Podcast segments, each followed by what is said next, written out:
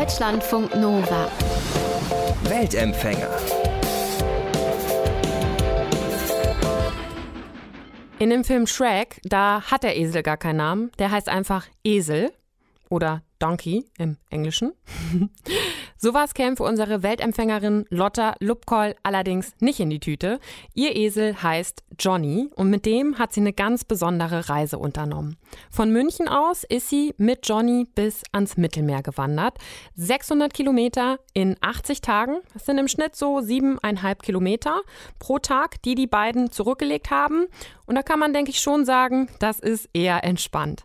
Aber genau das wollte Lotta auch, als sie sich alleine mit Johnny auf den Weg gemacht hat. Und über ihre Reise mit Esel über die Alpen bis nach Italien habe ich mit ihr drüber gesprochen. Lotta, ich habe mich gefragt, wenn du Johnny in drei Worten beschreiben müsstest, welche drei Worte wären das? Öha.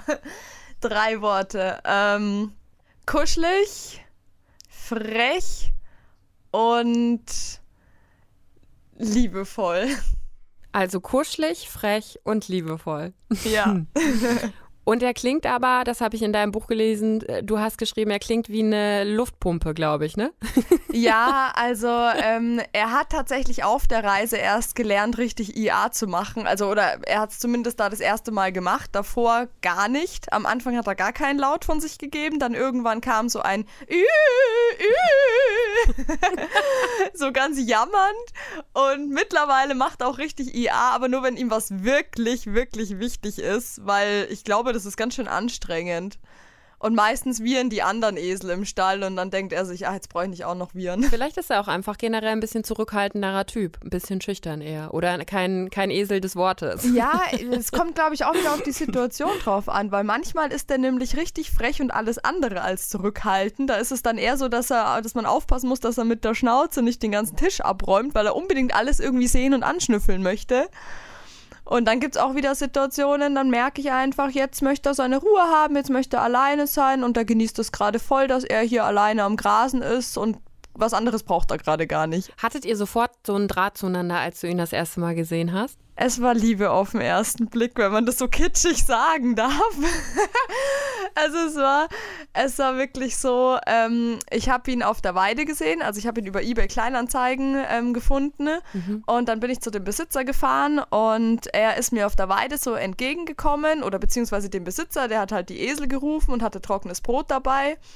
Und dann ist er angekommen, ich habe das Halfter umgelegt und wir sind so eine Runde spazieren gegangen zusammen, weil ich halt einfach mal wissen wollte, wie ist denn die Chemie zwischen uns? Hm. Und wie läuft er denn auch mit, wenn ich mit ihm wandern gehen möchte? Wäre das vielleicht cool, wenn er da Lust drauf hat. Und der ist so lieb mitgelaufen und ist dann sogar auch immer stehen geblieben, wenn ich stehen geblieben bin, hat dann auf einmal wieder so den Kopf hochgenommen, die Ohren gestreckt und mich angeguckt und dann so, ja, und was ist jetzt? Wie geht's jetzt weiter? und war halt so richtig irgendwie aufmerksam und ich habe richtig gemerkt, dass er sich halt voll freut, dass da jemand ist, der sich mit ihm beschäftigt, also mhm. intensiv nur mit ihm beschäftigt. Und ich habe mich gefreut, dass der Johnny sich freut. Man hat ja schon auch immer dieses Vorurteil, dass Esel sehr, sehr stur sind und ihren eigenen Kopf haben. wie sind da deine Erfahrungen? Ja, also ich finde, ein Esel, wie zum Beispiel der Johnny, ist auch nicht sturer als jedes andere Tier oder jeder andere Mensch halt auch sein kann. Das hat halt einfach seinen eigenen Kopf.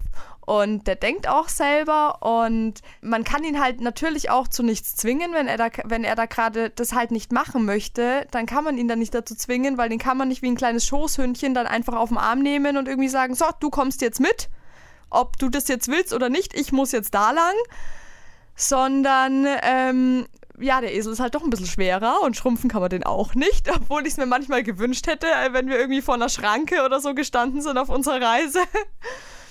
Ähm, aber der Johnny denkt halt selber einfach mit und läuft mir nicht blind hinterher. Aber schnell kommt man nicht vorwärts, ne? Mit Esel. Also es ist schon sehr, sehr entschleunigend, glaube ich. Das Wandern. Ja, also wie am Schnürchen heißt in Johnnys Geschwindigkeit so 2 bis 3 km/h. Ja. Ähm, wenn man normal spazieren geht, nur um das mal so als Vergleich, das sind so 6 bis 7 km/h ungefähr. Ja. also, genau, man, man braucht schon echt Geduld. Äh, wobei ich auch sagen muss, also ich habe mir echt den langsamsten Esel überhaupt ausgesucht. Der Johnny ist ein harter Chiller. ähm, die anderen Esel im Stall laufen tatsächlich ein bisschen schneller als er. Aber ich meine, so konntest du wirklich sehr, sehr stark auch mal einfach entschleunigen. Gab es eigentlich mal einen Moment, wo Johnny dich dann mal ziehen musste und du nicht mehr weiter wolltest und er aber? Also ja, jeden Morgen. es war nämlich so, dass er jeden Morgen, ähm, Esel schlafen ja immer relativ kurz, nur ein paar Stunden in der Nacht und der Rest mhm. ist er ja wach gewesen und hat gegrast und darauf gewartet, dass ich endlich aufstehe. Und mhm. ich habe dann auch gerne mal zehn Stunden geschlafen. Und ja, gut, wenn man den ganzen Tag geht. Genau. Und der, ja, und außerdem hatte ich Angst vor der Dunkelheit und ich wollte echt ins Bett und ins Zelt, bevor es dunkel wird und erst wieder aus dem Zelt, wenn es wieder hell ist.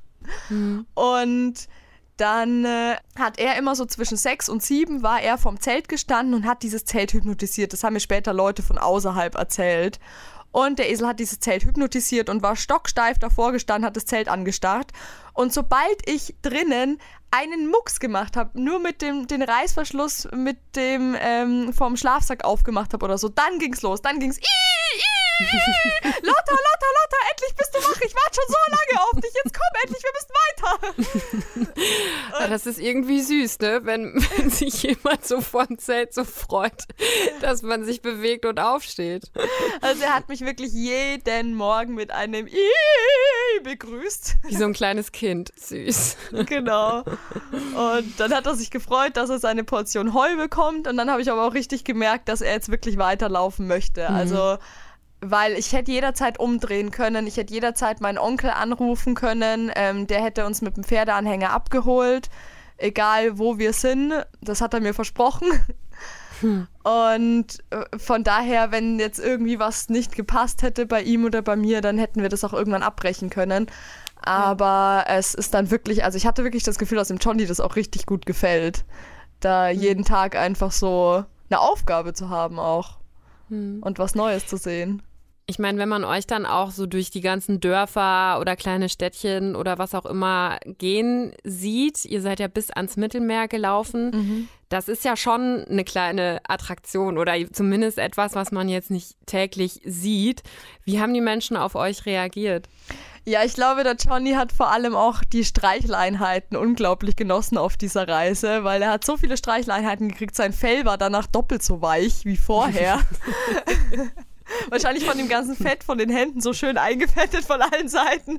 Es war richtig schön knuffig weich dann. Ähm, und wir haben wirklich so viele liebe, aufgeschlossene Menschen getroffen. Und ich habe echt gedacht, wir sind jetzt, als wir losgezogen sind, wir sind jetzt drei Monate Mutterseelen allein. Hm. Und ich bin halt jetzt mit meinem Esel unterwegs. Aber in jedem Dorf ist mal irgendwie eine Omi angehalten mit einer Schokolade oder mit einem Apfel oder mit einer belegten Semmel oder einem frisch gebackenen Kuchen oder einem Eis. Es haben Leute irgendwie angehalten, die mir mal eine Cola in die Hand gedrückt haben und dafür aber den Johnny streicheln wollten und ein Foto knipsen. Hm. Oder es haben welche, äh, wenn wir durch ein Dorf gelaufen sind, so heimlich über die Hecke ähm, gelunzt und so geguckt, ja, was ist denn da und so. Und dann habe ich da halt wirklich immer mal wieder auch jemand angesprochen und gemeint, ich suche gerade einen Schlafplatz mit meinem Esel, ich habe ein Zelt, er hat einen Zaun, wir brauchen nur ein Stückchen Wiese. Ähm, da in eurem Garten ist ein Stückchen Wiese, wie schaut es denn aus? und wir waren immer herzlich willkommen. Also, da weiß ich, das war wahnsinniges Glück und die Leute haben sich einfach urgefreut, so einen Esel zu knuddeln. Das hätte ich nie gedacht. Ja, Esel haben schon, ich merke das auch, wenn ich Esel irgendwo sehe auf einer Weide oder so, das ist auch nochmal ein bisschen anders als mit Pferden, vielleicht weil man Esel auch nicht so häufig sieht.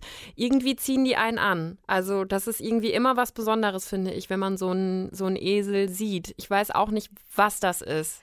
Ich weiß es auch nicht. Ich, ich glaube vielleicht irgendwie, die haben so lange Ohren und sind dann noch relativ klein, also nicht so groß wie Pferde, sondern noch relativ überschaubar. Und die haben ja doch irgendwie eine, eine ganz beruhigende Ausstrahlung. Die sind auch nicht so zappelig wie viele Pferde, sondern doch meistens ein bisschen ruhiger. Ja. Und haben einfach so eine ultra liebe, knuffige Ausstrahlung. Und das war ja auch genau das, warum ich einen Esel wollte, weil ich den Esel bei in dem Film Shrek gesehen habe als Kind. Und ich fand diesen Esel einfach, der hat mich damals schon so fasziniert und gleichzeitig hat er mir auch irgendwie leid getan, weil Esel ja dann doch so als beleidigender Ausdruck mit du sturer Esel und so bezeichnet werden. Und Ja, ja, es ist aber, es hat so ein bisschen was von einem großen Kuscheltier einfach. Ja, Oder und von dann, so einem ähm, lebenden Kuscheltier, so ein Esel, glaube ich. und dann schaut er auch noch so lieb und wenn der einem so die Schnauze entgegenstreckt und dann seine urlangen Ohren nach vorne zu dir und dann, da, da kann man doch einfach, den kann man doch einfach nur lieb haben. Ja, das stimmt. Voll. Du hast ja, also ihr seid ja wirklich so von Tag zu Tag einfach gelaufen, ohne dass du vorher wusstest, wo du dann dein Zelt aufschlägst oder wo du übernachtest und so und ob, keine Ahnung, ihr genug Heu findet oder was auch immer. Wie war das für dich, nicht zu wissen, wo man dann irgendwie die Nacht verbringt und das jeden Tag aufs Neue und einfach nicht so genau zu planen und zu wissen, was kommt? Ähm, also ich habe das ja extra auch so gemacht. Ich hätte ja theoretisch eventuell vielleicht ein bisschen mehr planen können. Also ich habe mir den Johnny ja auch mitgenommen oder wollte mir überhaupt auch einen Esel mitnehmen, damit ich halt mal nicht plane. Weil mit einem Esel kann man nicht wirklich planen. Ich weiß ja nie, ob der heute schnell läuft oder langsam läuft, wann er stehen bleibt, wie weit wir heute kommen und so weiter. Vor allem, ob ich den Weg mit dem Esel wirklich auch passieren kann, weil es ist auch öfter mal vorgekommen, dass wir dann umdrehen mussten, weil es halt nicht ging.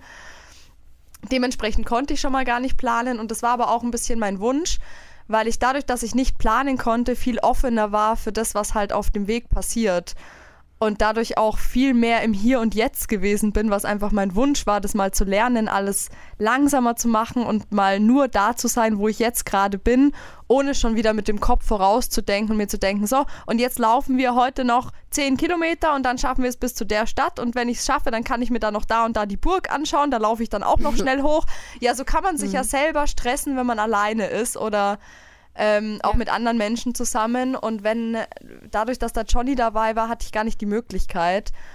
Und ja, und das war sehr entspannend. Ja, also hat das funktioniert so, dass du dann wirklich dich nicht gestresst hast, auch dann, oder dass dich das nicht gestresst hat, wo übernachtet man, weil du irgendwie erfahren hast, ja, man findet immer irgendwie was, die Leute sind aufgeschlossen einem gegenüber, das passt schon alles und man kann wirklich so in dem Moment sein. Also das hat funktioniert. Ja, also dadurch, dass ich ähm, mit dem Johnny ja doch eigentlich komplett autark unterwegs war, also ich habe eigentlich nichts gebraucht, außer zwischendurch mal was zu essen.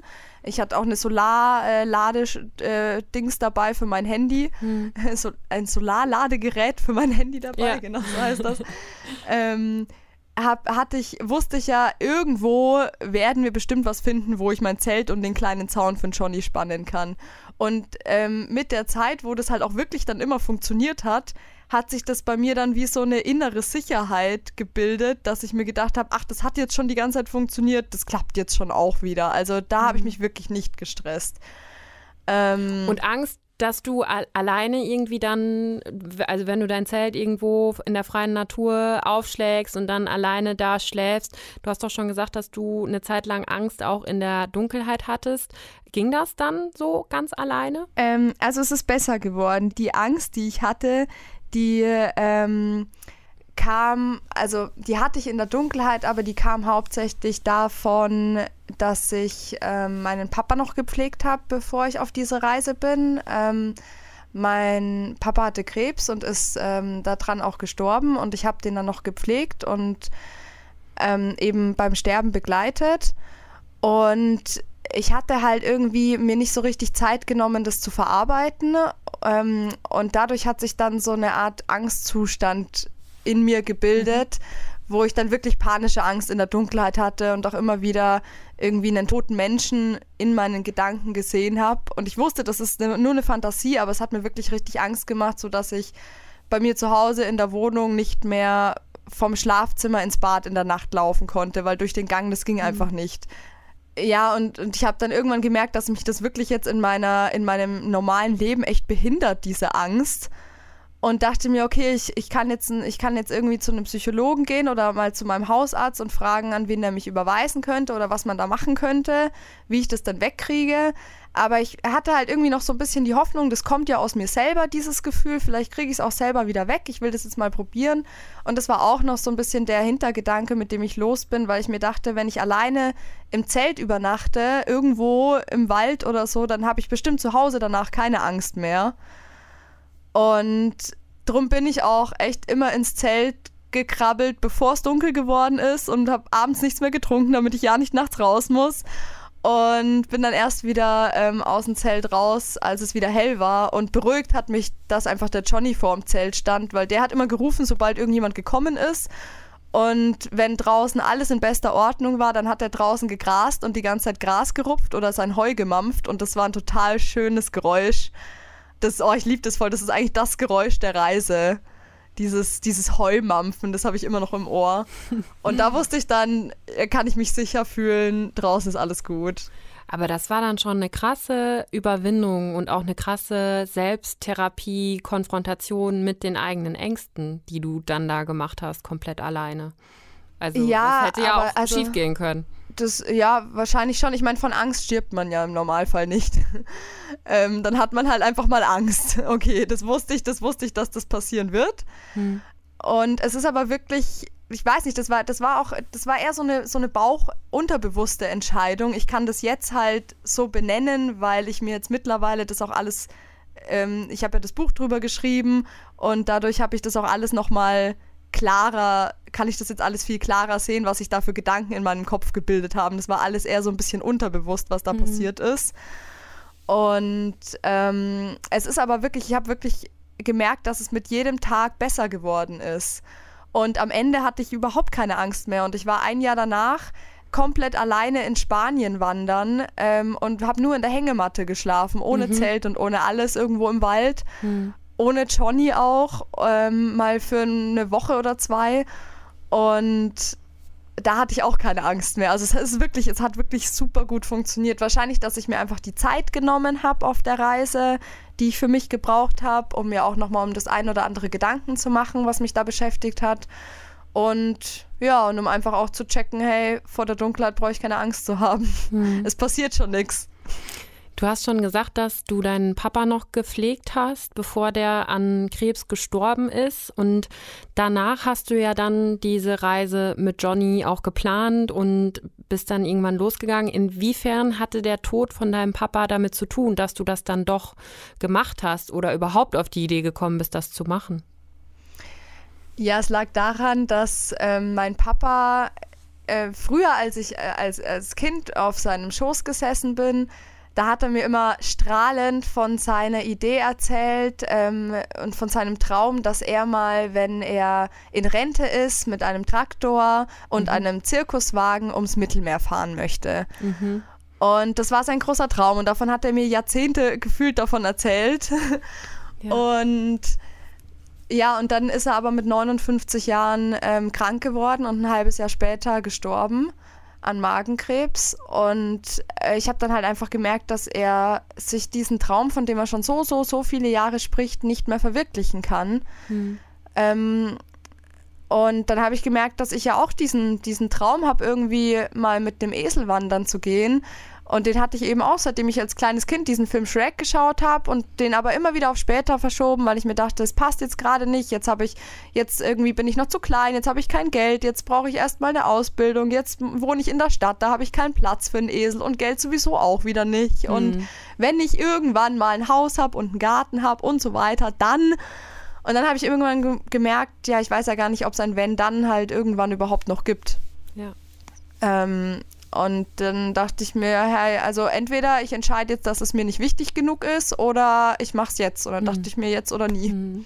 Hast du dich dann auf der, du hast dich ja ganz bewusst auch entschieden, alleine reisen zu gehen, also alleine mit Johnny, aber ich glaube, du hast zwischendurch auch mal Besuch bekommen, aber ähm, oder Freunde sind auch mal ein kleines Stückchen mitgegangen, aber den größten Teil bist du ja schon alleine mit Johnny auch dann unterwegs gewesen.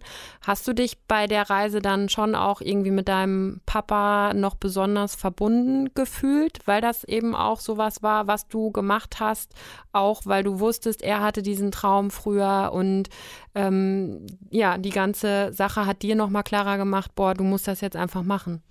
Ja, sehr. Also ich hatte irgendwie das Gefühl, dass mein Papa wie so ein Schutzengel dabei war hm. und so irgendwie so ein bisschen auf uns aufpasst.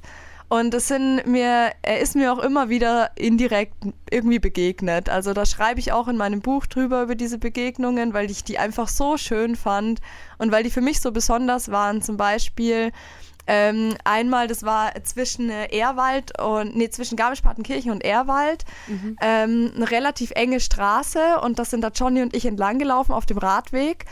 Und dann auf einmal ist ein Mann vorbeigefahren an uns und der hatte einen Traktor und so einen Zirkuswagen hinten mhm. dran hängen. Und der hat uns zugewunken. Ne? Und der war halt auch so älter, also auch so ein Rentner irgendwie. Und dann dachte ich, das gibt's jetzt nicht. Ich verwirkliche gerade meinen Traum und dann fährt der Traum von meinem hm. Papa an uns vorbei und der winkt uns zu. Ja, voll cool. Und solche hm. Begegnungen waren immer mal wieder irgendwie auf der Reise präsent und das war halt richtig schön und das hat mir, glaube ich, auch richtig gut getan, das alles nochmal irgendwie, ja, Revue passieren zu lassen halt oder anders zu verarbeiten oder anders einzuordnen in meinem Leben. Hast du denn, was würdest du sagen, du hast ja jetzt ein bisschen Zeit gehabt, auch die ganze Reise nochmal aufzuarbeiten und Revue passieren zu lassen. So würdest du sagen, die Reise hat dich auch irgendwie verändert oder du hast auf der Reise was über dich gelernt? Also was ich von der Reise auf jeden Fall mitgenommen habe, ähm, war, dass ich halt das, ja, dass ich diese, dieses Selbstbewusstsein oder dieses Vertrauen in die Welt dass wir auf der Reise jeden Tag aufgestanden sind, losgelaufen sind und wir wussten nicht, wie verläuft der Weg, ähm, was für Menschen begegnen wir, wo finden wir wieder was zu trinken oder was zu essen, ähm, wo übernachten wir, wie geht's weiter. Das wusste ich alles nicht, aber es ist irgendwie immer, hat, es hat immer irgendwie geklappt. Und dieses, mhm. diese Erfahrung, die nehme ich mir immer mal wieder ähm, werde ich mir darüber bewusst oder erinnere mich daran und die habe ich mir mitgenommen so in meinen Alltag. Ja, weil es ist ja im eigentlichen Leben auch so, man glaubt zwar immer, man kann alles planen und dann hat man einen Terminkalender und das und das und das, aber eigentlich so wissen, was morgen passiert, tue ich nicht. Sondern meine Aufgabe ist es dann halt einfach auch das Beste daraus zu machen, was dann vielleicht passiert. Hm. Und ja. Ähm, ja, und da halt auch offen dafür zu sein. Und das ähm, hab, ist mir einfach nochmal viel bewusster geworden auf der Reise. Und abgesehen davon hat sich echt nach der Reise mein komplettes Leben geändert. Ohne dass das irgendwie so, es ist gar nicht unbedingt mein Wunsch gewesen, dass mein Leben davor irgendwie doof war oder so. Ich meine, gut, mein. Du hattest ja deinen Job auch gekündigt. Ja, ne? der, mein Job hat mir nicht gefallen. Das war ein relativ hm. ähm, äh, schwarz-weißer Bürojob. Das habe ich halt gemacht, um Geld zu verdienen, aber. Aber sonst war ich ja irgendwie davor auch äh, jetzt nicht unglücklich oder so. Aber ich bin zurückgekommen und ich habe auf der Reise ähm, eine Frau kennengelernt, durch die ich dann im Waldkindergarten arbeiten durfte. Über den Waldkindergarten habe ich dann wieder eine andere Frau kennengelernt, mit der ich jetzt Waldprojekttage mit Kindern mache. Macht euch schmutzig.de heißt es. ähm, und, und Waldferientage, so mit Schnitzen und Tipi bauen und der Johnny ist auch dabei. Mhm. Und ähm, dann hab, bin ich an der Wildnisschule in Österreich vorbeigelaufen, wo ich meinen Wildnis- und Survival-Trainer-Ausbildung ähm, gemacht habe oder immer noch mache. Dann habe ich mich endlich getraut, mich zur Erlebnispädagogik-Ausbildung anzumelden, weil das habe ich mich vorher immer nicht getraut, weil das ja doch auch ein bisschen was mhm. kostet und dann muss ich immer bis nach Stuttgart fahren. Und da und dann nach der Reise habe ich mir gedacht, ach, das hat alles geklappt, das klappt jetzt auch, jetzt melde dich einfach an. ja, also hat sich eigentlich dein ganzes Leben ein bisschen umgekrempelt, ja, voll. auch durch die Reise. Ja, total. Ja. Ich meine, das Einzige, was geblieben ist, ist eigentlich, dass ich immer noch Schauspielerin bin und das immer noch gerne mache. Mhm. und, und halt meine Liebe zum Johnny, die davor da war und jetzt natürlich noch viel stärker geworden ist. Ja, du hast jetzt so einen richtigen Bus, glaube ich, ne, wo du mit ihm zusammen reisen kannst. Genau, ich habe ähm, letztes Jahr äh, ungefähr um die Zeit mir einen Transporter gekauft und dann mhm. war ja der erste Lockdown und da hatte ich dann äh, sechs Wochen schön Zeit, diesen Bus auszubauen. Das habe ich dann einfach dafür genutzt. Dann dachte ich mir, okay, ja. ist jetzt irgendwie blöd, dass ich gerade alle meine selbstständigen Aufträge und Jobs verloren habe, aber irgendwie muss man ja die Zeit nutzen. Jetzt baue ich mir den Bus aus. Und den habe ich so ausgebaut, dass er Johnny wirklich wie eine Pferdebox hinten drin hat, dass ich ihn äh, mitnehmen kann. Und mir war das halt auch wichtiger, also ich finde es auch schöner als in einem Anhänger, weil ich, es ist halt nur ein Gitter zwischen uns und ich kann ihn dann auch sehen durch den Rückspiegel oder wenn ich mich umdrehe beim Fahren. Und so kann ich halt auch wirklich mit ihm kommunizieren und ich sehe, wie steht er denn drin, wie geht es ihm gerade, hat er noch Lust zu fahren oder nicht, frisst er gerade. Und ja. Das heißt, dann hast du auf der einen Seite dein Bett und auf der anderen Seite ist äh, Platz für Johnny. Genau, auf der einen Seite das Bett, auf der anderen Seite ist Platz für Johnny und das Bett kann ich aber dann äh, auch runterklappen, so dass ich hinten ein Doppelbett habe, wenn da Johnny nicht drin steht. Weil ich halt jetzt auch im Sommer einfach vorhabe, mit ihm mal öfter so kleinere Touren übers verlängerte Wochenende zu unternehmen. Und dann ist es natürlich schöner, wenn man nicht immer zu Hause loslaufen muss, sondern auch mal irgendwo hinfahren kann. Also es, Johnny, es muss, kann man schon sagen, ist jetzt dein Favorite äh, Reisebuddy auf jeden Fall geworden. Ja, definitiv mit meinem Freund zusammen. Ja. Sehr gut. Ja, dann ganz liebe Grüße an Johnny, ne? Und ganz viel Spaß bei euren weiteren Reisen. Ja, danke schön. Richte ich ihm aus. Und in Lottas Buch über ihre Reise Wandern, Glück und lange Ohren heißt das, gibt es natürlich noch viel mehr Geschichten von den drei Monaten, mit denen sie mit ihrem Esel Johnny unterwegs war. Deutschlandfunk Nova. Und an der Stelle wie immer der Hinweis, wenn ihr auch irgendwo unterwegs gewesen seid oder gerade irgendwo seid und uns davon erzählen möchtet, schreibt uns eine Mail an mail@deutschlandfunknova.de oder auch eine Nachricht auf unserem DLF Nova Instagram Account. Vielleicht sprechen wir dann auch bald über eure ganz besondere Reisegeschichte. Deutschlandfunk Nova. Weltempfänger.